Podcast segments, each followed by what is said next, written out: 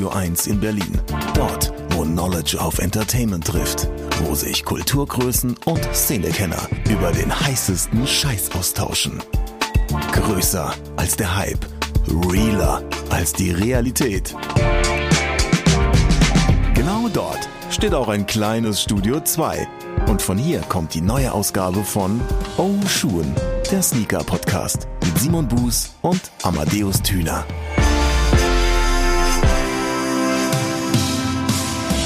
Schönen guten Tag und herzlich willkommen zur 78. Episode von Oshun. Drei Jahre alt nun, fühlt sich irgendwie an wie eine Woche. Gleichzeitig, wenn man uns sehen könnte, könnte man aber auch meinen, es sind schon 30 Jahre. Aber dafür machen wir auch einen Podcast, ne? So oder so. Episode 78. Mein Name ist Amadeus Thüner. Auf der anderen Seite sitzt wie immer der wunderbare und gut aussehende, gleichzeitig allwissende Simon Buß. Und mit dieser Vorstellung kann man eigentlich Typ. perfekt in diese Episode starten. Findest du nicht? Schon, oder? Du, ich bin gerade einfach noch beseelt von, von diesen ganzen Komplimenten und diesen netten Worten. Ja, ist Hör mal, ist mal wieder an der Zeit. Wie Dankeschön. geht's dir, mein Lieber? Alles gut? Ach, alles ganz zauberhaft. Äh, Und selbst? Äh, ja, nö. Also viel Klagen hilft ja wenig. Also von daher, nee, Quatsch, alles gut. Oh Mann. weißt du, was ich gesehen habe? Nee, Pharrell hat sein eigenes Hotel in Miami eröffnet, dass man, äh, bringt uns jetzt halt einfach nicht so grad viel, sagen, ne? also- mit Reiseembargo und Gedöns. sollte man also wieder die Möglichkeit haben, könnte man jetzt dort einkehren. Weswegen ich das aber so krass finde, ist, ich möchte auch eins haben. Ich habe mir vorgenommen, ich möchte ein Hotel haben. Ja, also äh, Pharrell. Ich schenk dir Monopoly zu Ph- Weihnachten. Pharrell- äh, Danke. Schenk mir lieber das Monopoly Geld und mach echtes daraus. Dann könnte das eventuell klappen. Also Pharrell hat das Ding Good Time Hotel genannt, was ich erstmal total schön finde. Das ist außerdem sehr stilistisch schön eingekleidet und sieht einfach wahnsinnig gut aus. Also wer das noch nicht gesehen haben sollte, kann sich das äh, unter anderem bei Architectural Digest auf dem YouTube-Account angucken, wo ich das heute auch gesehen habe. Weswegen ich darauf überhaupt komme. Das heißt, meine Idee und mein Vorsatz, ein, ein eigenes Hotel besitzen zu wollen, ist eigentlich noch gar nicht so wirklich alt. Aber ich finde, wenn man Dinge laut ausspricht, dann werden sie zur Realität. Äh, oder zumindest äh, fühlt man sich dann dem Druck ausgesetzt, das irgendwann umsetzen zu müssen. Also, ich hätte gerne ein eigenes Hotel. Fänd ich stark. Finde ich, ist eine super Idee. Ich wäre auch definitiv mit dabei. Und wenn man sich die Bilder mal anguckt und das gleichsetzt mit seinem Sneaker-Design, seinem auch Klamottendesign, ähm, äh, Cactus Plant Flea Market und allem, was er da so macht, dann passt das Hotel, finde ich, auch optisch so ein bisschen zum guten Pharrell.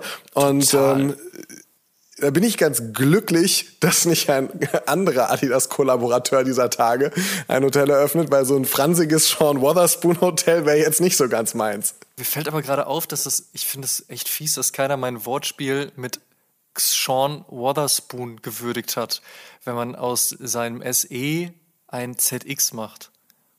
Aufgrund seiner Kollaboration. Oh. Ja. Anscheinend. Das hast du gut gemacht. Okay, danke. Das wollte ich mir jetzt eben abholen. Ich finde, ich finde, das ist eine verpasste Chance seitens Adidas. Man hätte ihn einfach Sean Wotherspoon nennen können. Aber gut, mich fragt ja keiner. Simon, was hast du heute am Fuß? Ich habe das letzte Mal, als wir in dieser Runde äh, zusammensaßen, New Balance getragen, eine New Balance 992, um genau zu sein. Und ich habe mir gedacht, never change a running system, trage auch dieses Mal New Balance, ein 860 V2 OG ist an meinem Fuß. Und bei dir, Amadeus? Nike Dunk High Pure Platinum. Punkt. Das Ja. kannst du besser machen, als einmal klassisch weißen Schuh an den Fuß zu ziehen. Nicht sehr viel, außer vielleicht einen New Balance 860 V2 heute. Darüber Aber wollen wir uns jetzt nicht ansonsten auf gar keinen Fall. Und äh, damit starten wir rein in diese Episode, die, und das sei an dieser Stelle angemerkt, äh, in freundlicher Zusammenarbeit mit StockX entstanden ist. Und äh, für unseren Gast, den wir heute haben, äh, der uns in dieser Episode begleiten wird, werde ich jetzt äh, die Sprache wechseln, damit der auch versteht, was wir hier quatschen. Our guest in this episode actually has his second appearance on our podcast today. Almost exactly a year ago, we already had a great conversation in episode 55 with StockX Senior Director Europe and sneaker connoisseur Derek Morrison. We talked about treasures that were sold way too early to make money, Vince Carter's long thought 1998 rookie trading card, the rise of StockX, luxury fees and data leaks, but also about his own wine podcast. Today, we continue the conversation because StockX celebrates its fifth anniversary this year and um, brought its own cake to the party uh, by just being rated over 3.8 billion US dollar a huge success story. Congratulations. And we wanted to know what happened since we last talked over 12 months ago. What are the plans for 2021? How does StockX react to the completed Brexit? What are the effects of COVID on the company? How important are Pokemon trading cards really? And what are the new ideas for the platform? Derek, welcome back. How are you? Hey guys, great great to be back. What has happened in the last 12 months? What a what a how oh how the world has changed and not changed at all since we last spoke. So yeah, definitely. Um, feels like it feels like it was 10 years ago and also 10 minutes ago. I don't I'm so I'm very very confused, but I'm really ha- glad to be back and chatting with you guys about uh, all the things you just you just brought up, Simon. So there's lots to get into. I'm looking forward to it. Good to have you back and to start this episode of Right, what's on your feed today, Derek, and why? Well, the the um the boring answer is there's nothing on my feet. I've been it's it's COVID. I'm still in, I'm still working from home. Um, but uh, so I'm not wearing any shoes right now because I haven't left the house in what feels like three days. But I am definitely.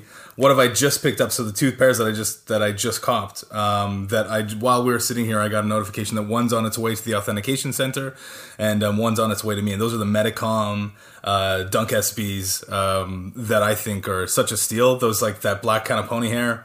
Um, I couldn't believe that they were you know only 180 pounds i think is what i what i got them for so i was like that's crazy Ooh. that's such a that's such a steal for a shoe so i bought those and i bought the uh, um, the uh, the camcorder dunk sbs as well that aren't quite as much of a steal but you know that's such a great shoe any any you, you know you i think we talked about last time what i loved about sbs is shoes that have a great story and i think both of those sbs are kind of slept on for having you know great great great stories behind them. So um, yeah. Anyway, shout out to the the Medicom um, those the the kind of the Medicom Dunk SB right now. That's that's I think that's a steal, absolute steal.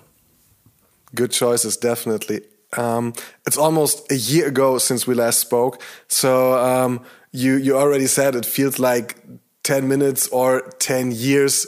Um, let's just stick to the 12 month what what what happened then what are the the things that come to your mind first yeah, well, I think um, I, I think I could probably group like what's happened into a couple different buckets, right? I think you know we talked a year ago. We we sp- I spoke pretty candidly about a lot of the things we were working on from like an experience perspective that we were trying mm. to improve on the platform for people who use StockX, especially in Europe and especially in Germany.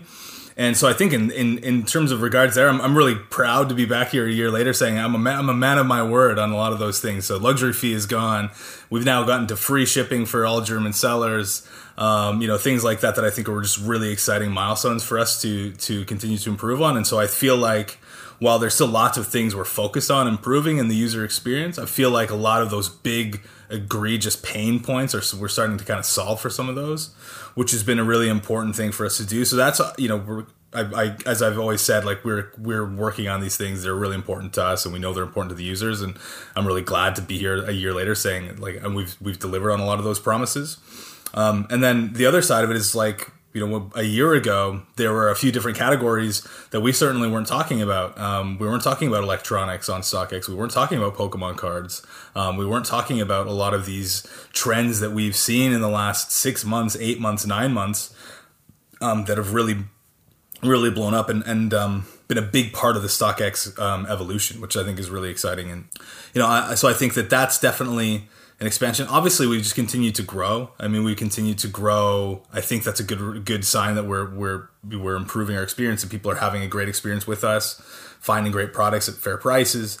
Um, you know, we've seen a lot of growth in the last year from um, a lot more female users using the platform, which is exciting. You know, they're you know that's up over 100 percent year over year.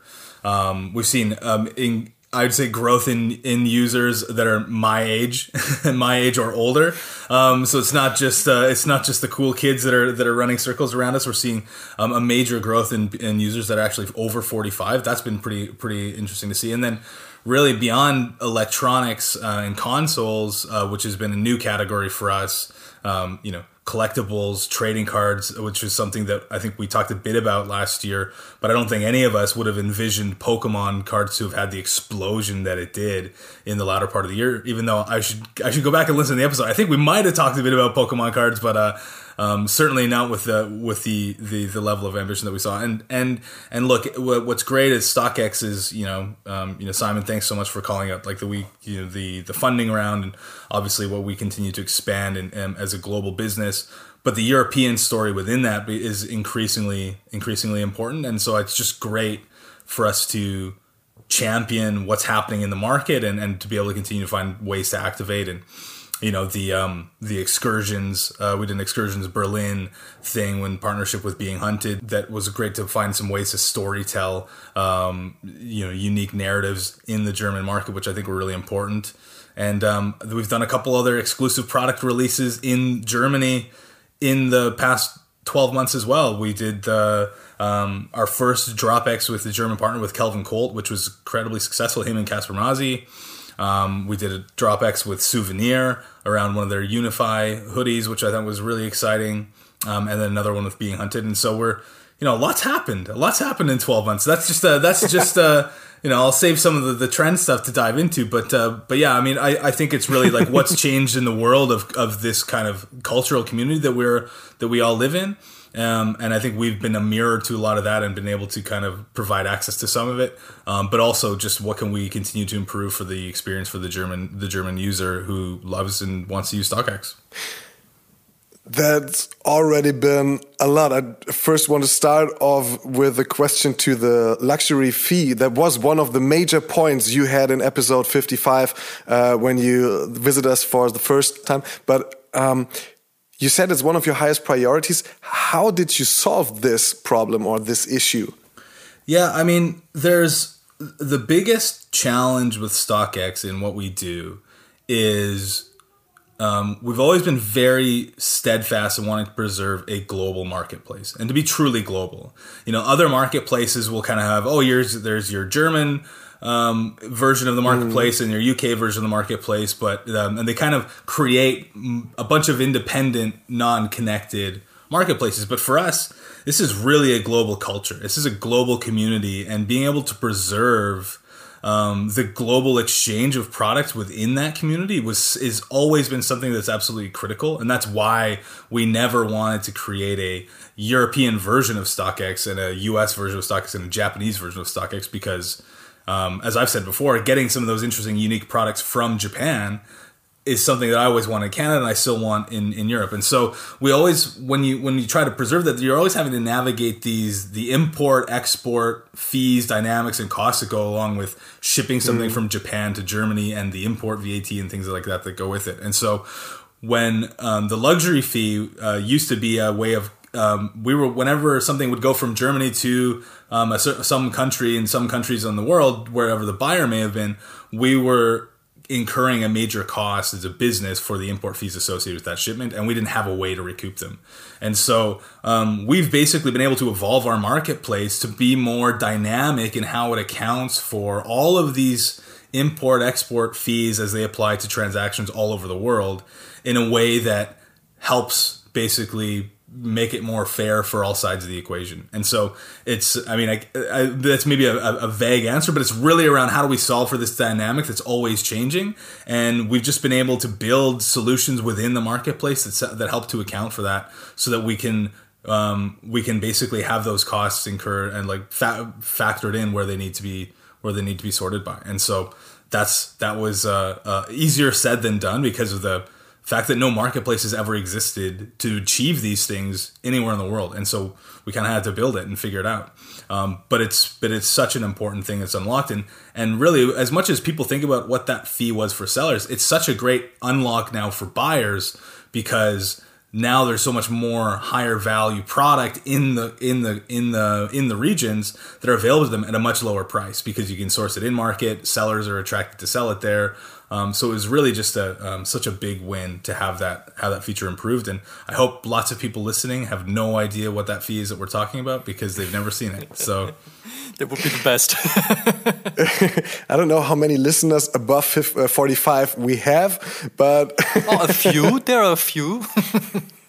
so uh, I already mentioned uh, StockX is celebrating the fifth birthday uh, this year kids would now be tested for their ability to sc uh, join school uh, to make their next steps in life.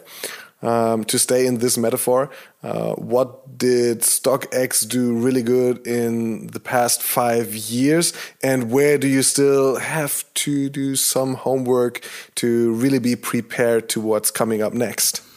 Yeah, um, it's a great question. I, I think you know we really talk about it's not just sneaker culture anymore, right? It's um, we think of we, we call it current culture. So it's like it's like accessing the now. What is the mm. now? It's not just luxury.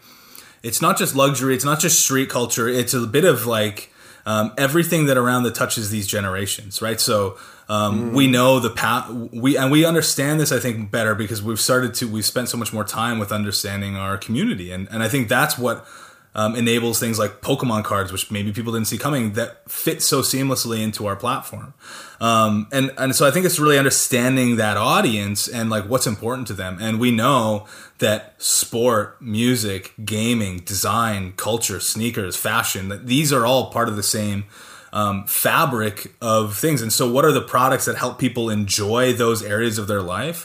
What are the most desirable products in those categories that are important to people in a way that's elevated and cohesive. So, you know, if you engage with music, if that's a big part of your passion, like what are the elevated um, products that help you enjoy music? Well, I mean, Beats by Dre headphones, Bang & Olufsen headphones, like those are on StockX. Um, you know, AirPods, things like that. You know, if you're a big gamer, what are the products that help you engage with that? You know, obviously PlayStation 5 consoles, which are really hard to get. Um, you know, um, NVIDIA graphics cards right now are really hard to get. So these types of things are all available on StockX. And so those are the kind of things that we're trying to um, naturally expand with because these are the areas that our consumer who's already on our platform buying SBs and dunks that they're also passionate about these other things and we want to make sure that we're able to offer them the things that are hard to find in a safe and transparent and trustworthy way um, and and so we've kind of I think we've started to understand that consumer better, and so we are able to kind of start to increase our offering of products that are there beyond just the other collectibles and things. And it's it's less about what is resale, what is hype. I really think we're entering a kind of post hype era. It's what are people excited about that they want to have access to, and for whatever reason, that access is limited. We want to be able to f- provide a solution to that. Um, and so I think we've um, we've definitely evolved beyond just sneakers, but it's really about like what is that consumer and that audience that is engaging with sneakers? What are they interested in? Um, and how do we continue to expand our proposition to meet more of the dimensions of their life that are important to them?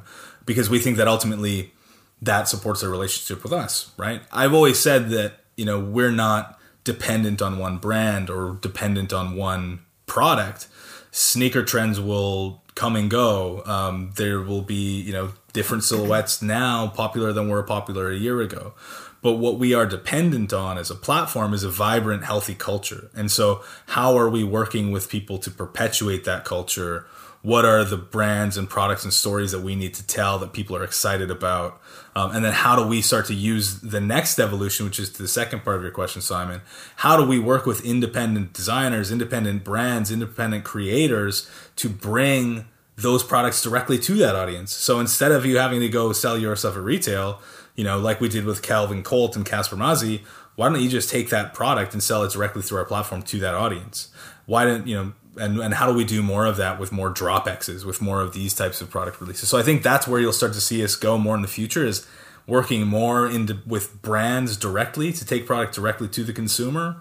Um, and again, getting away from this whole idea of like what is the resale premium, what is the hype, what is the profit there, and more around how do we spread and increase access to all these great products for people, whether it's Lego or you know art prints or Pokemon cards or sneakers or a hoodie. I think that's that's where we're going to continue to evolve as long as we can continue to engage with the audience to provide the things that they want. Just just a question that comes to my mind if you say this, who would you then describe as your competitors? Is it like other platforms uh, in the same business of resale market, or is it is it players like Footlocker or whoever? Obviously, we look at other marketplaces. Anyone who is a big player in the sneaker game is obviously an important person for us to pay attention to to understand what are the things that they're doing. But I really think as we continue to expand and we continue to hone in on this like current culture landscape, I think mm-hmm. it's I think it's more of how do we evolve, read, and react to the consumer. I really think that those are the biggest things. I don't think it's really one competitor anymore because of how diverse each category is. So, you know, maybe we're competing more with an eBay for Lego trades, or but we're competing with a you know a different marketplace for sneakers or consoles and so i think it's mm. um, as we continue to be more um, diverse i really think the biggest obstacle we face is just ourselves in terms of being able to adapt and react and improve the experience of proposition to those to those consumers because there's so many features we want to change and improve for the platform and build um, that like we need to just continue to you know focus on improving our proposition and keep you know being committed to the customer and their experience to as the way forward and not worrying about like who's you know it's like if you're in a track race you don't look over your shoulder to see who's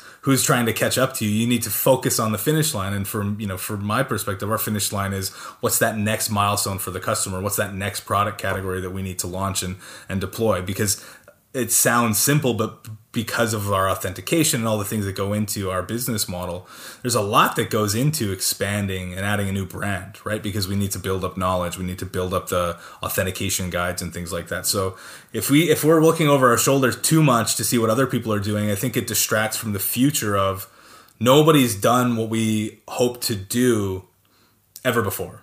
And so we kind of need to keep our keep our head forward, I guess, if that makes any sense. So it's kind of a. I, I hope that I hope that explains. Um, StockX is rated just a little below four billion dollars after five years.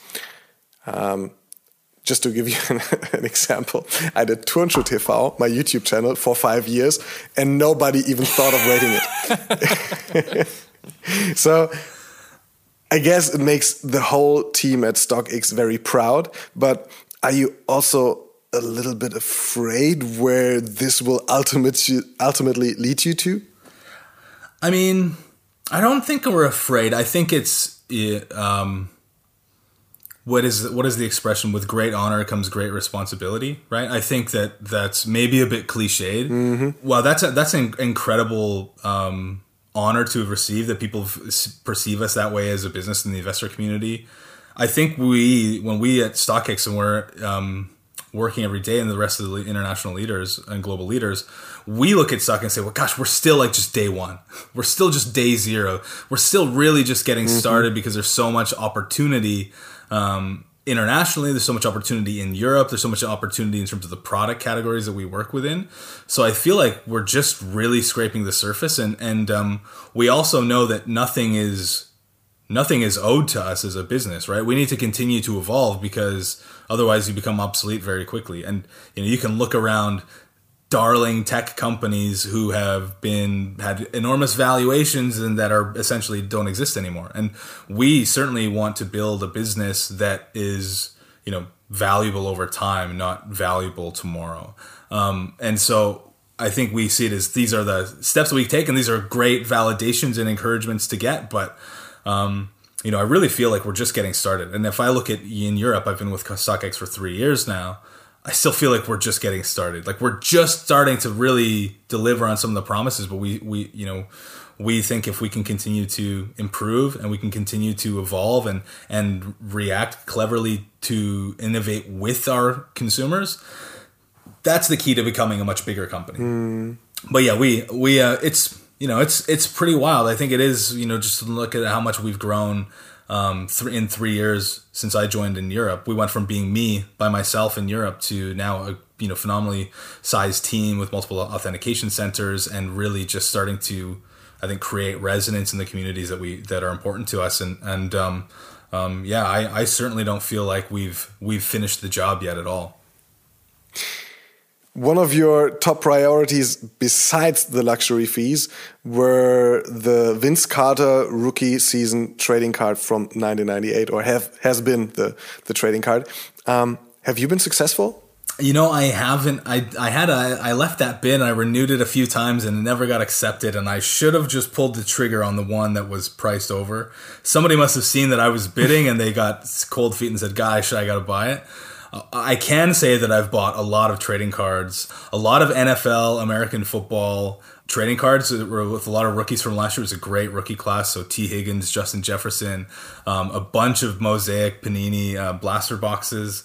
Um, basketball wise, I'm I'm I'm gonna be hunting for a LaMelo Ball um, rookie card. Even though he's broken his wrist now, I think he's still gonna be you know that's gonna be a valuable card. And there's some great rookies in that class.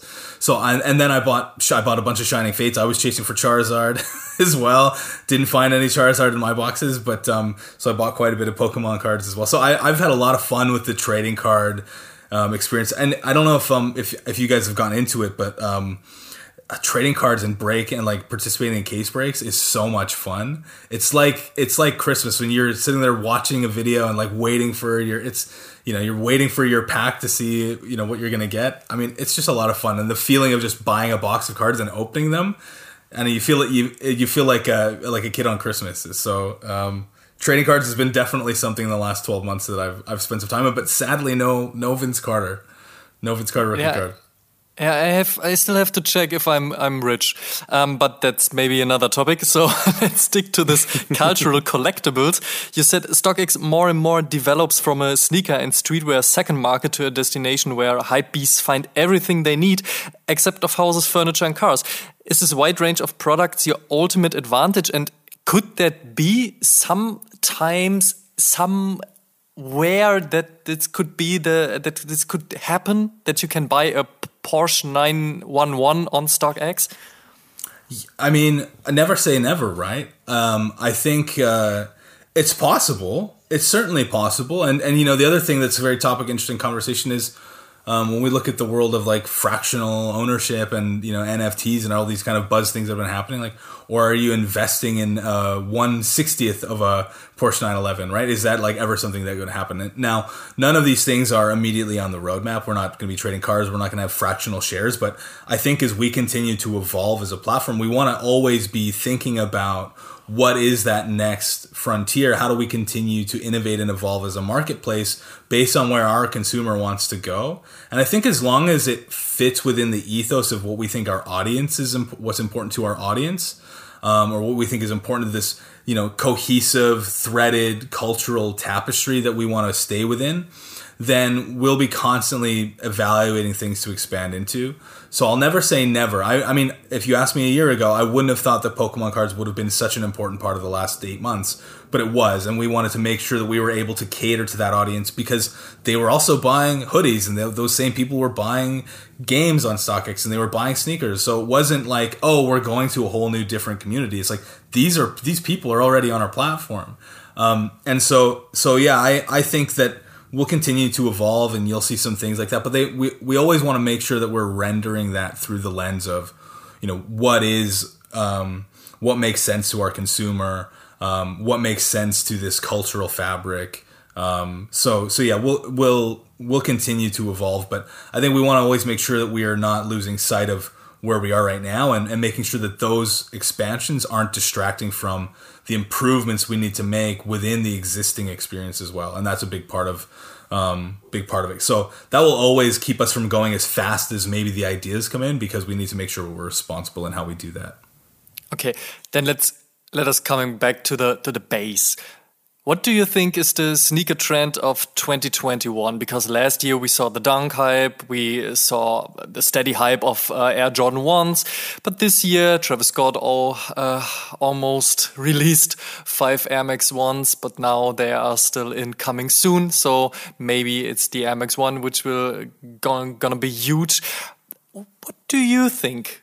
Is the Nike Dunk still the, the best thing out there?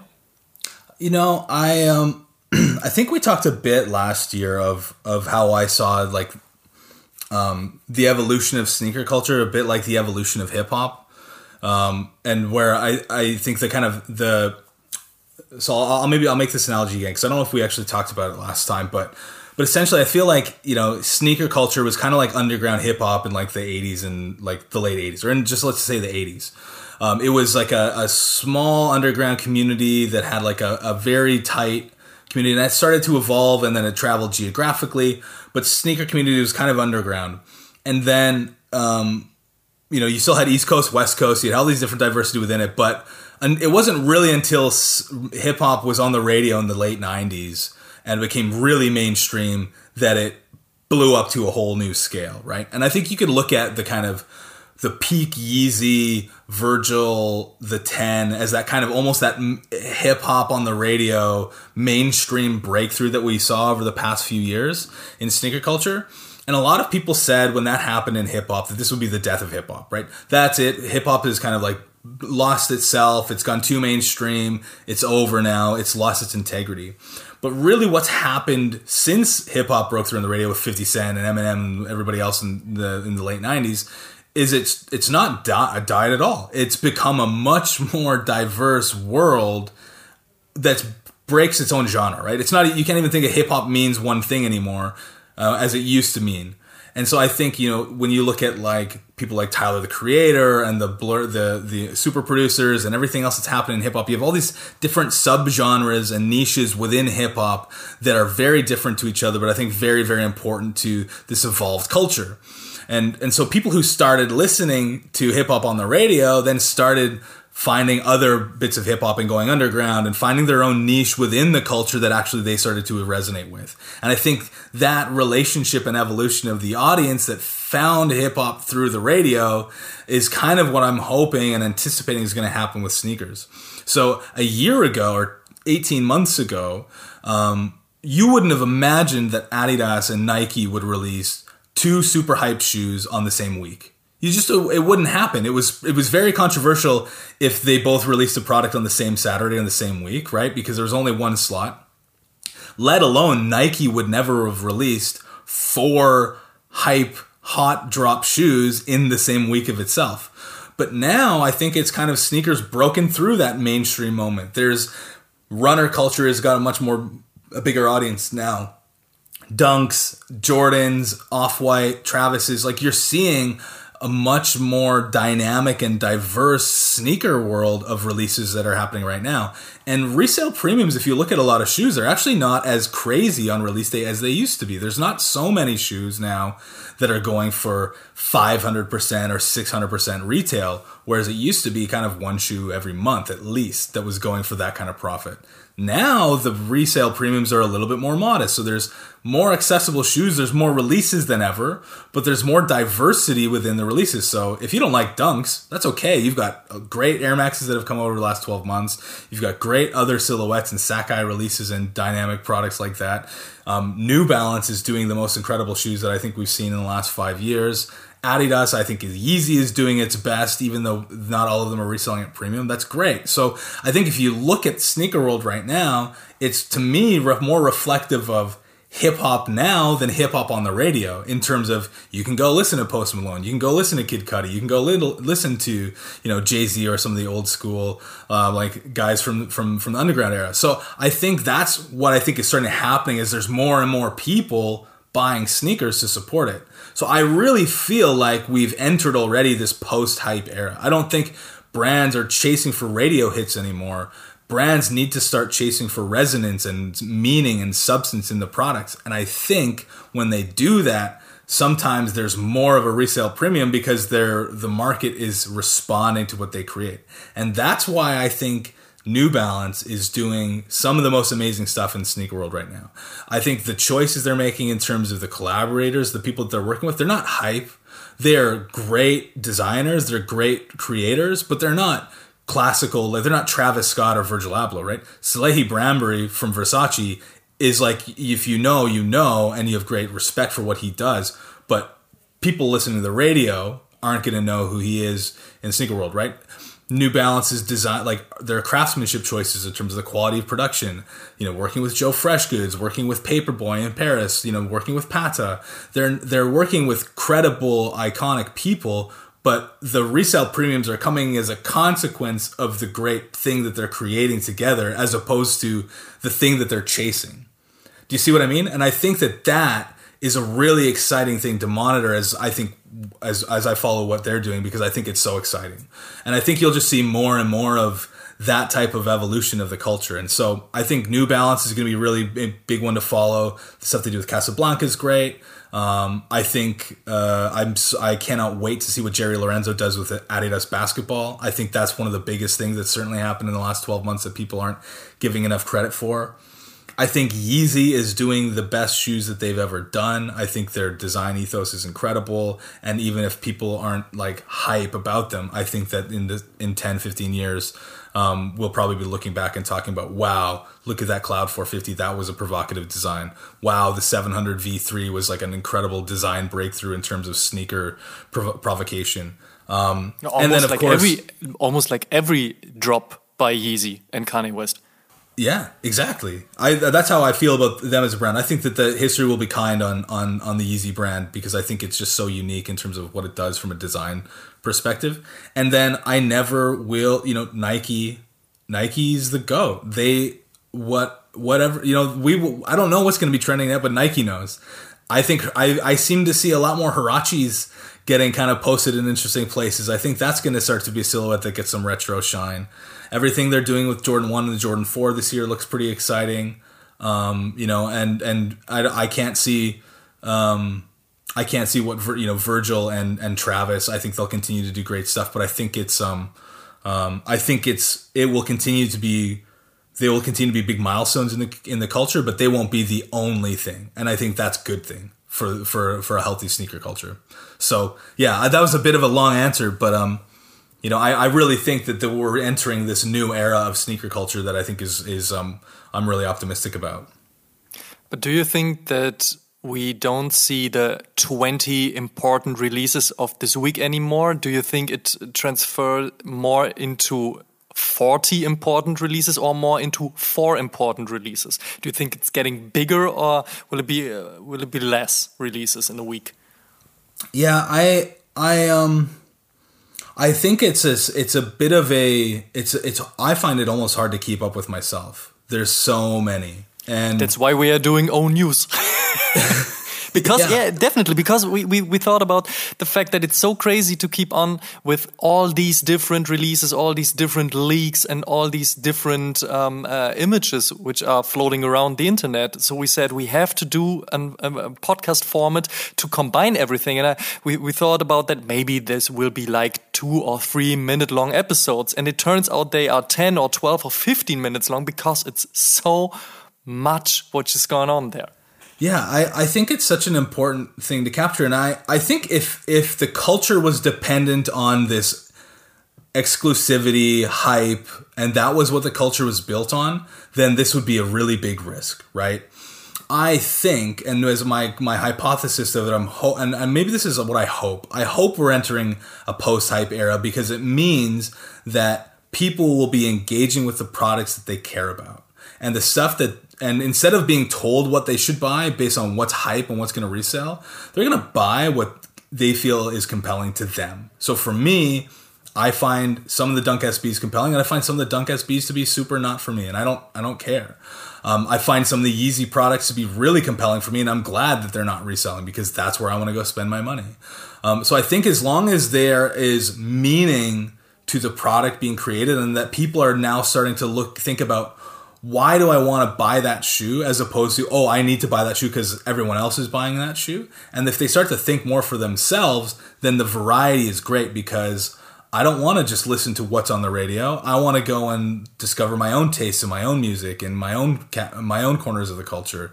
And so I think then the variety becomes good in that if you're into runners, there's great. There's a there's there's a lot more runners coming out and uh, some people for it. And then there's less competition because people are distracted by a bunch of different things.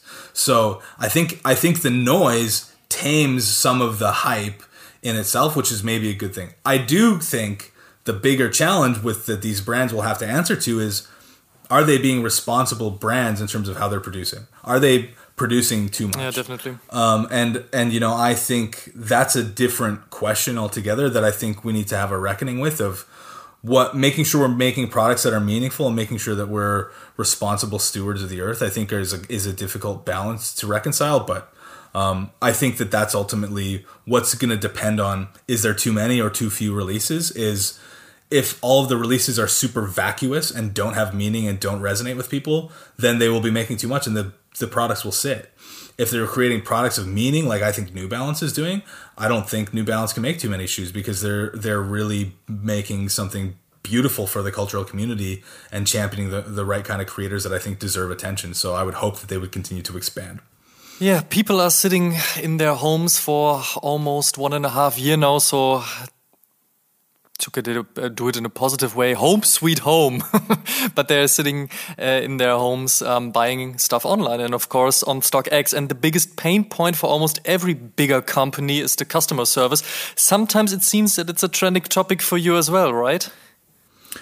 Yeah, I mean, uh, look the the the the opportunity have with customer service is one of the most important things that any business let alone e-commerce business has right? Um, either you there it's a it's a way to inform the things you need to improve in your overall business experience that you provide to the customer or it's a way for you to address and, and, and solve problems that people might be having for whatever reason. And when you're at the size that we are, obviously, even if 99% of the people are having a great, seamless, flawless experience, there's still a lot of people in that 1% that you need to, you need to be able to, to, to support. And so, um, we've definitely, you know, there's no more important area for us that we continue to focus on as a business that is than improving our customer service. So, I mean, we've invested a lot in scaling and, and expanding our um, global customer service team, expanding our European customer service team, and I think right now we're even recruiting for people who are you know for German speaking customer service agents. So you know, shameless plug to the StockX.com/jobs, but um, you know we're looking to to hire people to help us scale it because we want to continue to to serve the customer, and so um, you know we've so there will be will be in will be an office in Berlin or what? well, so I mean, there's lots of different ways, especially in COVID, with um, you know working remotely. You know, we're we're constantly growing and evolving and trying to find ways to expand and support um, you know support our international growth. Germany is such an important market for us um, as one of the most important markets in, in in Europe and and just as such a unique culture and history and market dynamics that we need to continue to invest specifically in Germany to support our, our, our, German audience that continues to grow. So, so yeah, we're, we're recruiting a number of roles that we focus on the German market. Um, you know, we'll, we'll continue to be finding ways to expand and support the German user, but it's definitely something that is a really high priority for us in Europe um, of what we dedicate and invest in in Germany. So, so yeah, definitely watch the spaces throughout the year. We'll be making other kind of um, investments and, and finding ways, but it's always through the lens of what what is going to help us better serve uh, the German consumer and our German German community. Um, and so so yeah, so customer service. We've we've also expanded into chat. So you can have live chat. Um, if you go onto our website from the, from your desktop, you can you can speak to a chat agent. Um, and yeah, we're just continuing to invest because we need to. Um, as much as I'm I'm really proud of the the growth we've had in customer service, it, it, it's always something that you focus on as a business that you want to do better. There has been a confusion going on regarding the fact having the highest bid but not being able to buy the shoe. And you told us StockX is about uh, the globalization of the market and giving the chance to sell worldwide and to buy worldwide. Maybe you can explain why is that and what it's all about. Sure. So uh, as I was saying before, in in trying to maintain a global marketplace is such an important thing that we try to do um, and account for these kind of international fees and taxes. So when you see all of the recent sales, you're seeing sales from anywhere in the world. And so if it's a seller in California to a buyer in New York, they're going to have a different kind of level of, uh, you know, import there's no import costs right that will affect that transaction. And so the price that you will right. see for a trade from LA to New York will just show as the price you see in the in the recent sales. Same with a sale from Hong Kong to Japan is going to have a different price uh, for the same shoe than if you're in Germany trying to buy something from someone else in Germany perhaps. So the prices that you see on the marketplace are always reflective of like looking at where you are and your your dynamic and like what the price will be. And so um, like there the might not status quo. yeah, exactly. So you'll see the you know what's available to you. Um, all prices included. So there'll no be any additional taxes or fees you need to ever consider. Um, but it'll be if you know a 320 euro shoe from a U.S. seller is actually going to be more expensive than a 340 euro shoe from a German seller because when you factor in the import and ex- the import duties and taxes, that 315 euro shoe actually is much much more expensive. So that's why you're. It's not always going to. Um, um, be indicative of what's available to you um, based on where you are and the kind of other fees that go into it. Now we're constantly looking at this part, this part of the experience, and other similar parts of the experience to say how do we make this more clear and like less confusing for people, but without losing this like transparency of historic data. We don't want to manipulate that because that's such an important backbone of our business. So um, there's a few different things that are being considered, but that's that's really all that is. So if you're saying, hey I'm bidding 325 euro, but I'm seeing someone pay the last sale was 310 euro and there's nothing available for that price. We're not skipping you. We're not in, um, ignoring your bid. It's because that's probably happening in a different region of the world where there's maybe a different cost structure. But it's still, we want to leave that there because it informs you of like, hey, what is the global price going here? Um, yeah, it's the global like, thing, right? Exactly. So, uh, Derek, um, 2021 is not even halfway through. We're in we're in April, um, and there's a lot of 2021 left to do great things.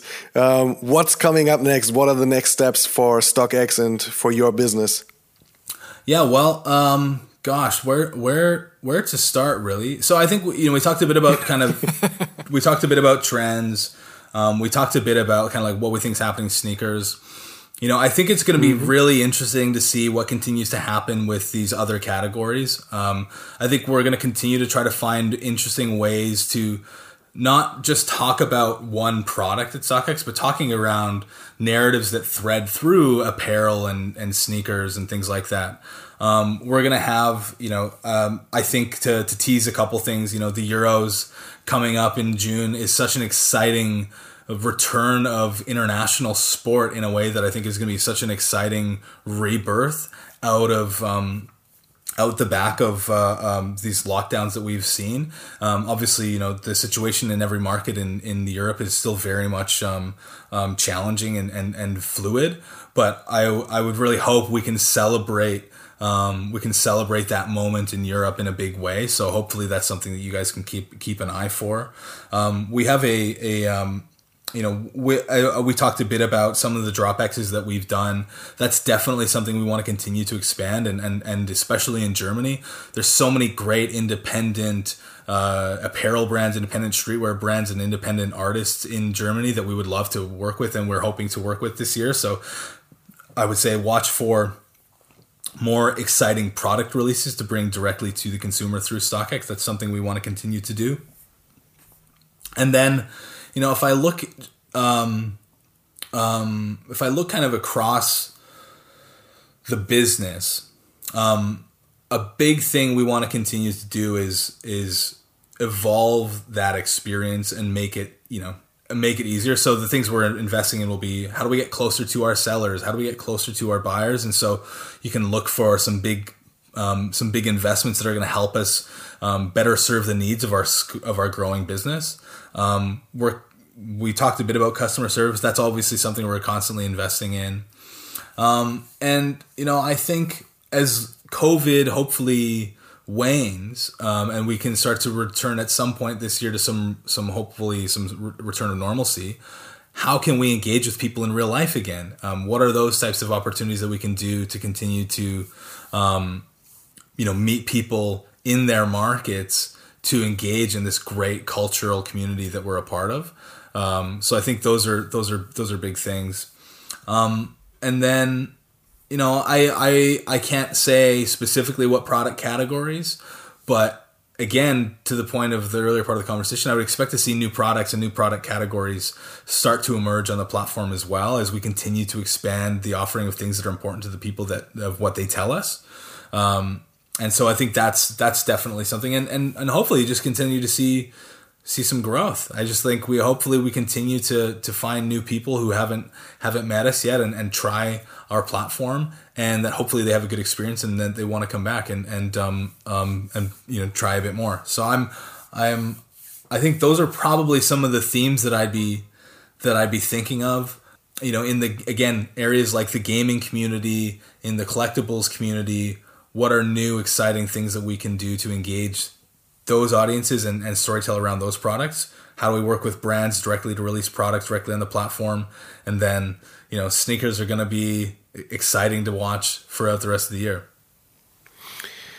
Yeah, you already you already mentioned the real life experience uh, you talked about uh, when we spoke last time. Um, are these ideas like as soon as uh, the pandemic gives us a chance to meet again in real life, that you can say, okay, this is our StockX pop up or this is our StockX uh, real life user experience. We can start tomorrow, or is this just an idea? Well, I think it's it's um, I guess it's an idea because it's so hard to com- um, to confirm a lot of these things until we know for sure what we can do. Right? There's still so many things that we don't know. So as much as you know, we had a pop up that ran in London for months that was great success and was a great part of the community. I would love to reopen that. I would love to open one of those in Berlin. I would love to open one of those in Paris. Um, it's just we're really not in with so much uncertainty right now. It's not something we can even plan fully to commit around because it's so hard to know what other constraints will will actually dictate what we can and can't do. Um, in London, we're sponsoring a um, partnered with the Design Museum of London, which is going running a sneakers unboxed exhibition, which is be a massive uh, exhibition, one of the most uh, you know highest integrity design institutions in the world dedicated to sneakers. And so to be partnering with that with a real life gallery experience that could potentially go to other markets, that's something that we're really excited about. But even even that was um, something that was derailed originally by COVID. And so we want to do more of those kinds of things in all of the important markets that we have around the world. It's just you know we have to wait and see what we're able to do. But we know as a business meeting our community in real life is so important and is such an important way of connecting them with our brand and being able to evolve um, you know evolve our brand uh, and our relationship with those cons- consumers. So whatever the constraints will be we will find ways to navigate it to engage with people in real life because we know it's really important. We're so lucky in 2021 that uh, um, you know platforms like clubhouse now have emerged and there's more interesting ways to scale conversations and connect with people in intimate ways to have unique conversations around these nuanced cor- corners of culture. And so um, we will you know so many of these things didn't exist 12 months ago right? And so uh, i think that that's so exciting of like where we'll be six months from now. What will be the new opportunities that we have uh, to do things together that we didn't we never we didn't ever really imagined. So it's um yeah but i i guess it all just comes down to this idea of how do we connect with our customers? How do we work with collaborators in a way that perpetuates this vibrant culture that we know is important, that we care about, um, and that will just inevitably lead us to things in real life and things that we do digitally, and um, you know whatever it takes to kind of achieve that goal.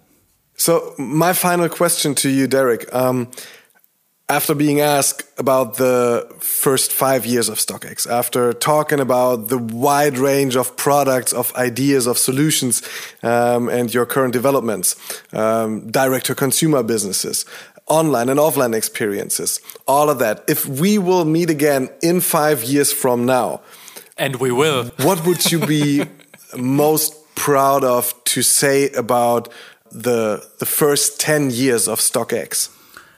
You know, I, I think that um, my ambition for when I, I joined StockX, I saw this company and I, you know, being a sneakerhead all my life, I saw, wow, this fixes so many of my pain points that I've had as a sneaker collector over the years.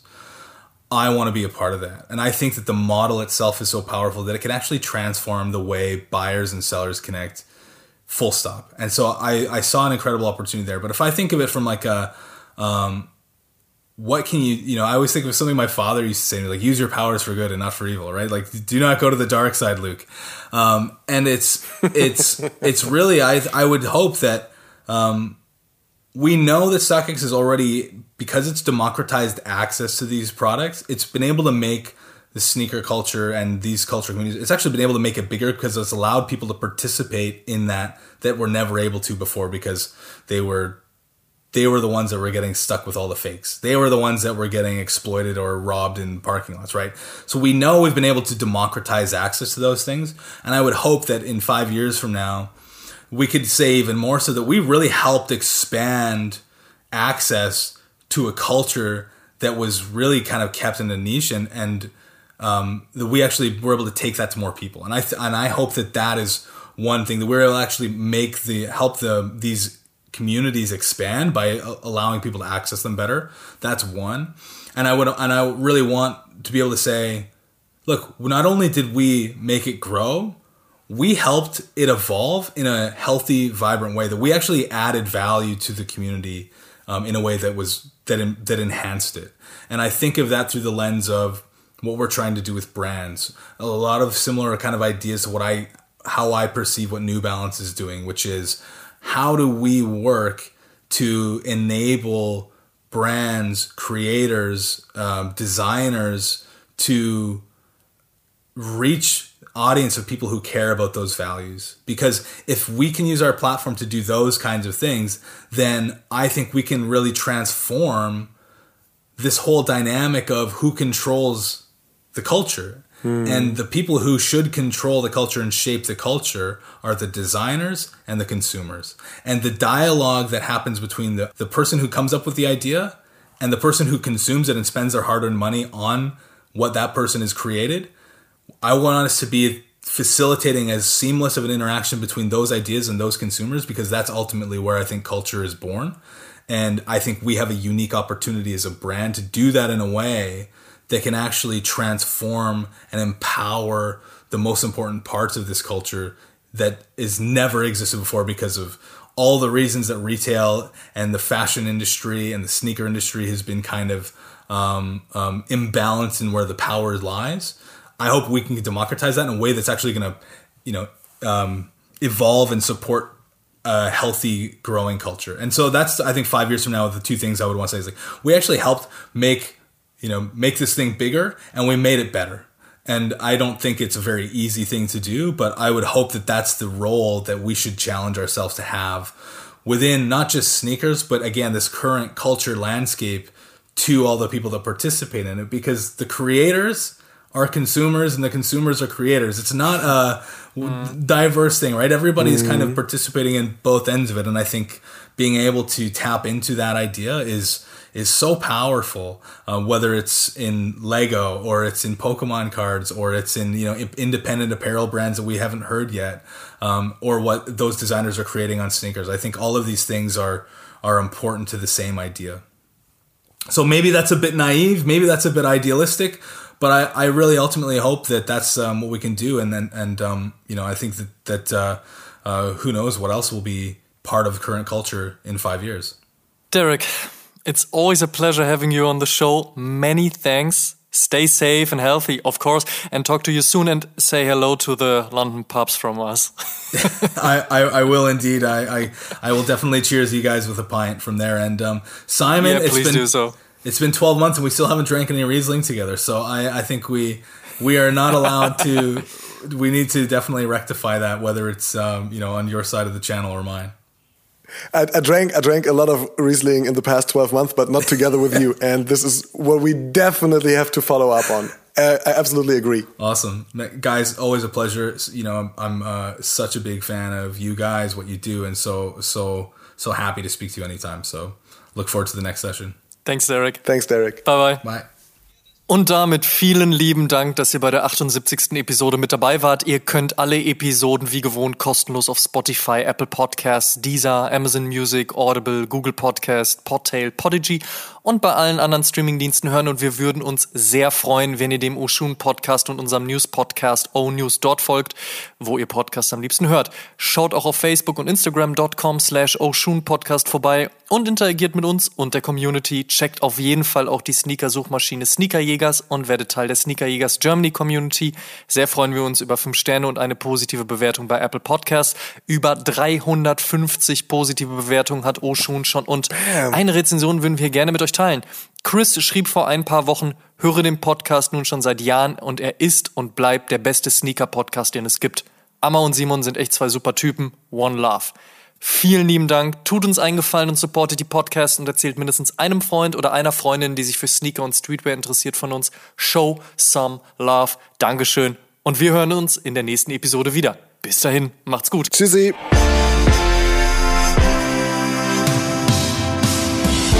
Schuhen, der Sneaker-Podcast mit Simon Buß und Amadeus Thüner. Alle zwei Wochen auf iTunes, Spotify und YouTube.